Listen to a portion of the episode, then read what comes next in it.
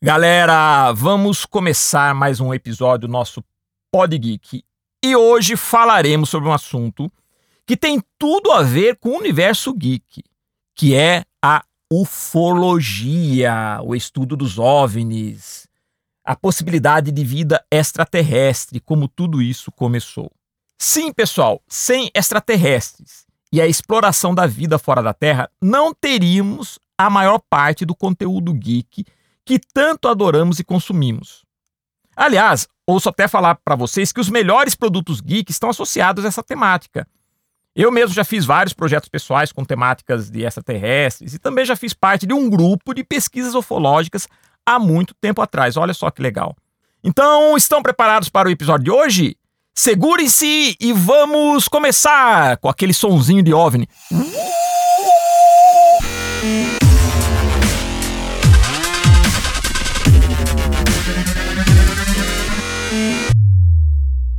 Pessoal, vamos lá.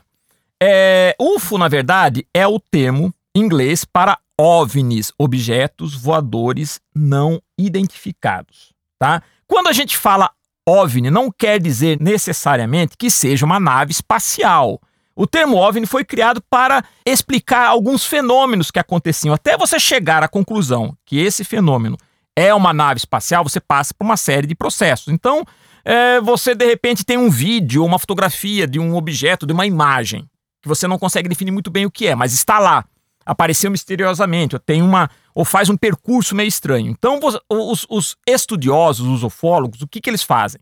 Eles vão eliminando possibilidades. Desde uma construção de engenharia humana, sei lá, que pode estar sendo um experimento secreto de um governo, né? Nessa, nesse, nessas crises de espionagem, então vários governos podem desenvolver armas secretas e testar elas?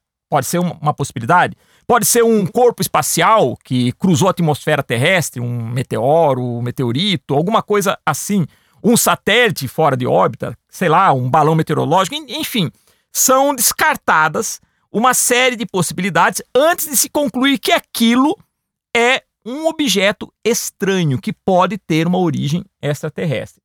Bom, o lance é o seguinte, mas como isso faz parte do nosso universo, do nosso conteúdo, do conteúdo geek? Na minha opinião, eu acho que se você tirar a possibilidade de vida extraterrestre do universo geek, você vai perder 80% de tudo aquilo que a gente consome, que a gente gosta, em termos de quadrinhos, séries, filmes, etc. Poxa vida, vamos falar do Superman, por exemplo, que é o primeiro super-herói criado nos quadrinhos. O Superman, ele é um ser de outro planeta, um ser extraterrestre. Então, a partir daí, a gente vê a importância né, de, da, da, da, desse tema nesse universo. O Flash Gordon, que foi um quadrinho, uma história em quadrinhos clássica também, ele é um personagem que vai para um planeta que vai se chocar com a Terra, que é o planeta Mongo. Na verdade, a presença de seres extraterrestres já estava em obras desde o início do século XX. Nós temos um escritor, por exemplo, H.G. Wells, um escritor inglês, que ele escreveu obras literárias como Guerra dos Mundos e Os Primeiros Homens na Lua.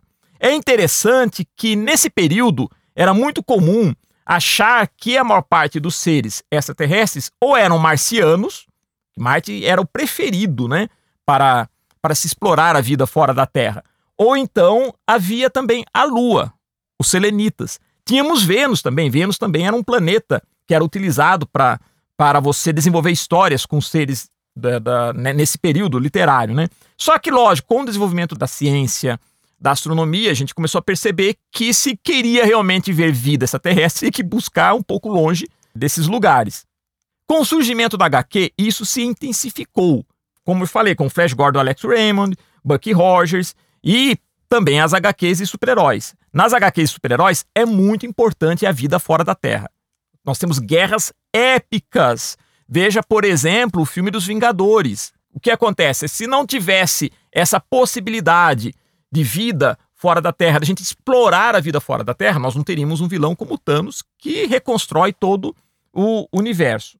Agora, uma coisa interessante: em 1938, um cineasta, um diretor de cinema e radialista americano chamado Orson Welles, ele fez uma transmissão de rádio onde ele usou o livro A Guerra dos Mundos do H.G. Wells simulando uma invasão alienígena. Galera, isso daí mexeu com a população. Ele fez de uma tal maneira que realmente a população lá dos Estados Unidos estava achando que o, o, o, os Estados Unidos estavam sendo invadidos por, por, por marcianos. Foi um negócio muito louco. Foi uma experimentação até interessante para ver como isso mexe com o imaginário humano. Mas falando especificamente da questão da ufologia, do fenômeno né, do, do, do, UFO, é, podemos dizer que ele começa em 1947 uh, ah, através de um piloto americano chamado Kenneth Arnold. Ele estava sobrevoando uma área no, no estado de Washington à procura de destroços de, de um avião quando ele, ele avistou uma estranha formação com vários objetos voadores. E segundo o depoimento dele, esses objetos voadores eram em forma de discos muito brilhantes. Era uma história fantástica, mas com um piloto de muita reputação e credibilidade. Que aconteceu numa época do pós-guerra, onde a ciência atômica estava a toda. Bom, imaginem vocês, os jornais noticiaram isso daí e usaram pela primeira vez o termo disco voador. Então, o que, que acontece? A partir daí, ficou comum se referir a esses objetos como discos voadores. É aí que nasce esse termo. Posso dizer até que através desse episódio começa a era da ufologia. Mas o termo mesmo ufologia seria criado durante um projeto, um projeto secreto do governo americano chamado Blue Book, projeto Livro Azul. O chefe do projeto era um capitão da Força Aérea dos Estados Unidos, chamado Edward J. Ruppelt. Ele criou o termo, mas o pesquisador mais notório foi o J. Allen Hynek, chamado por muitos ufólogos como o pai da moderna ufologia. O J. Allen, ele deu palestras, ele se tornou muito conhecido e os projetos do Livro Azul, muitos dos casos investigados, são realmente Alguns casos você consegue explicar, porque, lógico, durante esse período da, da, da, da era de ouro da ufologia, do começo da ufologia, era muito comum uh, pessoas uh, fazerem truques fotográficos né, para garantir notoriedade. Enfim, houve muitas, muitas fotos e filmes falsificados. Havia uma guerra de informação também. Nós vivíamos a Guerra Fria, que seria aquela guerra que a gente chamava de Guerra Fria, entre o bloco da União Soviética, que não existe mais, Estados Unidos. Então, Havia uma briga de informação e contra-informação, de que um governo tinha arma secreta, o outro não tinha. Então, no meio dessa desinformação toda, né, havia esses estudos sérios, esses projetos secretos, mas havia muita gente que se aproveitava da situação. Inclusive, existe um caso de um, de um cara chamado Jorge Adansky, que deu palestras, que falava, que conversava com seres que vinham de Vênus, é, escreveu livros, acho que até foram feitos seitas, né? E ele tinha muitas fotos. As fotos dele muitas vezes foram divulgadas como sendo fotos autênticas. E depois descobriram que, na verdade, eram fotos forjadas. Então, o truque fotográfico era muito usado. E hoje, pessoal, hoje nós temos tecnologia que facilita muito você fazer vídeos simulando é, OVNIs, essas coisas todas, né? Ah, e hoje, né, na, na, na interessante notar na, na, na ufologia que é o seguinte: Uh, a ufologia em si ela não é considerada necessariamente uma ciência. Muitos, muitos cientistas, muitos acadêmicos não consideram a ufologia uma ciência, e sim uma pseudociência. Por quê, pessoal? Justamente por causa disso. Porque, assim, existem muitos estudiosos, existem biólogos, astrônomos que se dedicam a estudar ufologia aplicando a metodologia científica. Mas também existe muita gente que não tem formação científica nenhuma e se diz ufólogo e, e aí você faz uma mistura.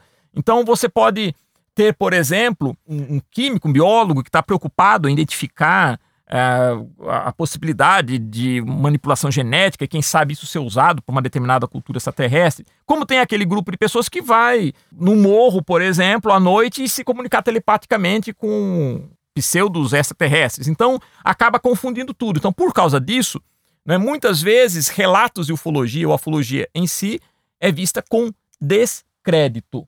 Mas vamos lá, pessoal. Agora, existe uma coisa muito interessante também. Eu, particularmente, sempre gostei, né? Sempre gostei de, de, de ufologia. E cheguei, inclusive, a frequentar um grupo de pesquisas ufológicas quando era bem novo na cidade que eu nasci, em Piracicaba. Tá? Nessa, nesse período eu li muitos livros e existe um autor de livro que se tornou muito conhecido e referência nessa questão de vida extraterrestre. Não necessariamente a ufologia em si, que ele não era um ufólogo, ele era um, um, um escritor, pesquisador, que é o suíço Eric von Däniken. Ele lançou um livro chamado Eram os Deuses Astronautas, que é um dos maiores sucessos editoriais até hoje. Esse livro é de 68. E ele estudou a influência de civilizações alienígenas no desenvolvimento da nossa história.